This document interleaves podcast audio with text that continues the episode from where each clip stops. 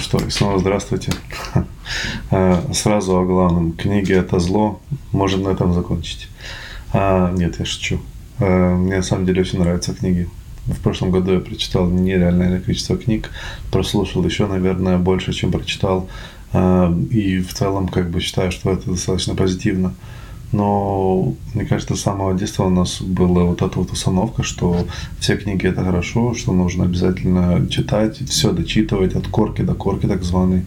Эм, и в этом плане я абсолютно не согласен. Я считаю, что книги, как и любая другая вещь в мире, сидит на, спек на спектре хорошо или плохо, особенно хорошо или плохо для каждого человека. Эм, Еще момент, который отличает их, ну, как по мне, делает их более, так сказать, опасными в том, что когда мы читаем книгу, мы читаем ее своим внутренним голосом. То есть идеи другого человека, выложенные в слог, мы читаем своим внутренним голосом, таким же голосом, которым мы поднимаем наше подсознание на сознательный уровень. А в целом вообще идея того, что мы постоянно думаем в таком масштабе, как это показывают в фильмах относительно закадрового голоса, когда автор э, или персонаж думает о чем-то активно. На самом деле такой способ мышления э, очень редкий. Люди очень редко активно задумываются. Э, для ну, в подготовке к этому эпизоду я почитал пару статей относительно современной нейропсихологии, и в целом как бы вот этот момент, он очень интересен.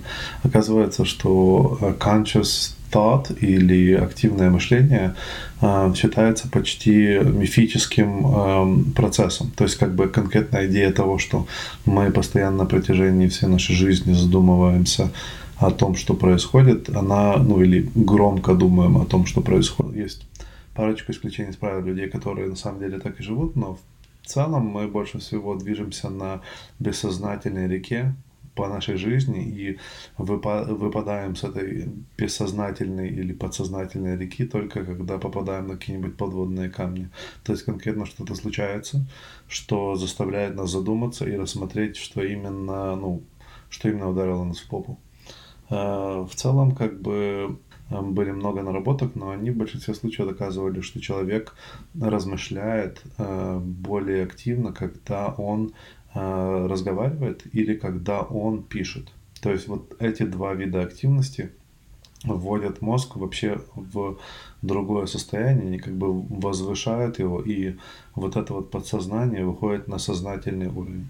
В статье, которую я читал, это очень, кстати, круто описывалось, как э, будто э, мыльные пузыри, вот э, сознание это как мыло, а сознание это пузыри, которые как бы поднимаются наверх, и у нас есть возможность их рассмотреть. Э, когда я об этом почитал, как бы это доказало, ну, доказало еще одну валидность вообще психологии. Изначально как бы в детстве я очень часто критиковал идею того, что психология вообще нужна, что нужно, нужно обязательно идти, что-то делать, что-то менять, но как бы идея того, что ты, у тебя есть человек, которым, который занят конкретно тобой, и он помогает тебе как бы э, э, сознательно нарисовать эту карту, сознательно заставить тебя поговорить об этом, обговорить. Вот этот вариант нужно тебе проговорить что-то. Э, это и есть как раз вариант, в котором э, подсознание поднимается на сознательный уровень. И, соответственно, мы поднимаемся с как бы так нижнего способа мышления, в котором мы в таком как бы зомби-режиме происходит, живем всегда, да, поднимаемся на более высокий уровень сознания, в котором мы сознательно э, думаем или обговариваем какие-то фразы. Наверное, это как бы один из ключевых моментов, почему я, в принципе, начал делать этот подкаст. Я очень хотел его сделать, это все-таки подумать вслух, да, то есть э, вот этот момент, он, мне кажется, очень важным. Так вот, возвращаясь к нашим баранам. Подсознание, э, которое читает книгу, на самом деле э, находится в, том, в таком же режиме, в котором она находится, когда э, ты ее пишешь. Ну, не один на один, но как бы очень близко. И, соответственно, человек, который читает книгу, он находится, в, он э, э, создает эти пузыри, но не из подсознания, а с сознания или с, с текста другого человека. В результате происходит, ну, как бы не, не прямое взаимодействие, что вот эти мысли усваиваются, но в целом как бы есть динамика, в которой э, мысли другого человека описаны на бумаге, э, мы внутренним голосом сознательно думаем об этих мыслях. Момент, который, э, точнее, мы сознательно думаем, но мы не сознательно думаем, что именно это означает. Вот, мне кажется, вот тут и кроется сама тонкость вопроса. Что как бы отличная книга отличается от, например, какой-нибудь мотивационной. Особенно, мне кажется, в мотивационных книгах э, используется такой как бы режим НЛП, если автор хороший, он умеет вести человека от одной точки к другой. И он это делает так, чтобы человек не очень сильно задумывался, что именно происходит, но тем не менее старался как бы измениться, да, то есть или интернализировать те мысли, которые автор пробует им доказать. Благодаря этому, ну, если вы заметили, в многих книгах используется, например, прием повторения или э, ритми, э, э, ритма, да, то есть идея того, что ты гипнотизируешь человека ритмическими доказаниями или ритмической э, построением некоторых предложений. То есть вот э, в прямом смысле мотив... многие хорошие мотивационные книги э, занимаются гипнозом и, в, э, и вставками э, идей авторов в, вашу, в ваше сознание. Эм, опять-таки, я не считаю, что это плохо или хорошо, это зависит, зависит абсолютно от человека.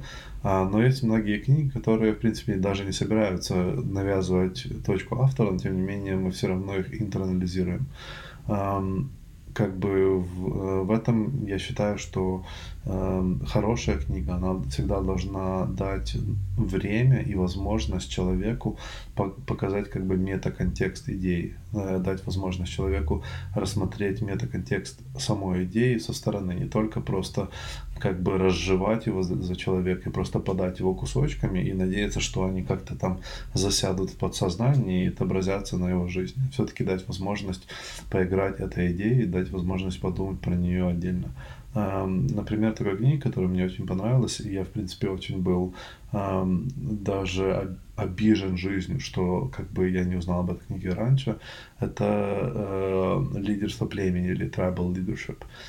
Если вам, кстати, интересно послушать на, про эту книгу, которая пришла в прошлом году, а, то я могу просто снять отдельный эпизод. в целом, как бы да, то есть, когда я рассказываю людям, например, э, я говорю, ну, там, они, эта книга говорит про э, пять уровней э, групповой динамики.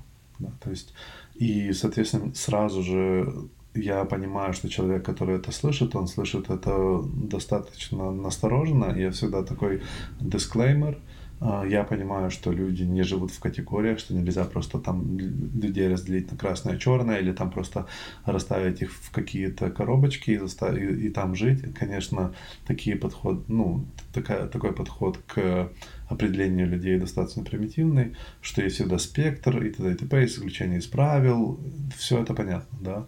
Но вот мне приходится вот делать такой дисклеймер, потому что, ну, э, каждый человек сразу же настораживается, когда ему высказывают такие подобные идеи, они как триггеры и флажочки, которые стоит э, ну, отлавливать. Но радость этой книги не в этом, радость этой книги, во-первых, в ее, в ее главной идее, которые можно, в принципе, там прочитать на первых 20-30 э, страницах книги.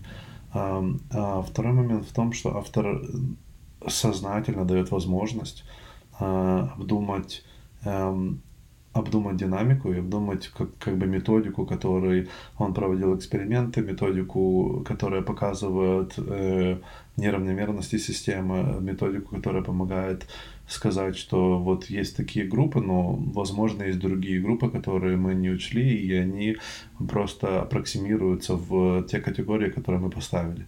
Если давать возможность таким э, моментам проскакивать в теории, я не говорю теория, она полностная, вот я придумал там э, пять уровней, вот пять уровней всегда, не всегда есть в любой группе динамики, это, ну, мне кажется, достаточно большое ограничение.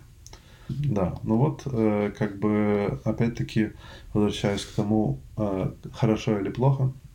Хорошо, сознательно выходить в метаконтекст книги, обдумывать, что именно эта книга сказала. Плохо просто поглынать эту книгу э, и потом как бы на ее основе попробовать изменить мир. Хотя, возможно, это может тоже оказаться хорошо. Да. Это, в принципе, все, что я хотел рассказать. А, если у вас есть какие-то вопросы, все-таки хотел, чтобы это был какой-то диалог, пожалуйста, задавайте. Если что-то интересно копнуть, я могу сделать follow-up. А относительно прошлого подкаста хотел сказать большое спасибо всем, кто оставил э, свой фидбэк мне в личку. Особенно спасибо Максу, который мне навалил, навалял такую здоровую телегу э, конструктивного фидбэка. Я на самом деле очень доволен тем, как, э, ну, как критично каждый человек рассказывает о том, что я сделал не так.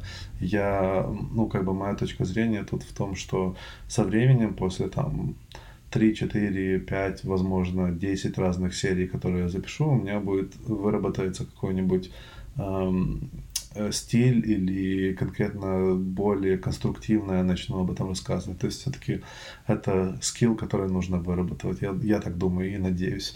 Если у меня не получится, эм, мы, можно, придем к плану Б или С. Посмотрим, что там будет.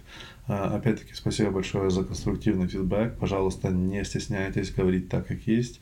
А, и до скорых встреч.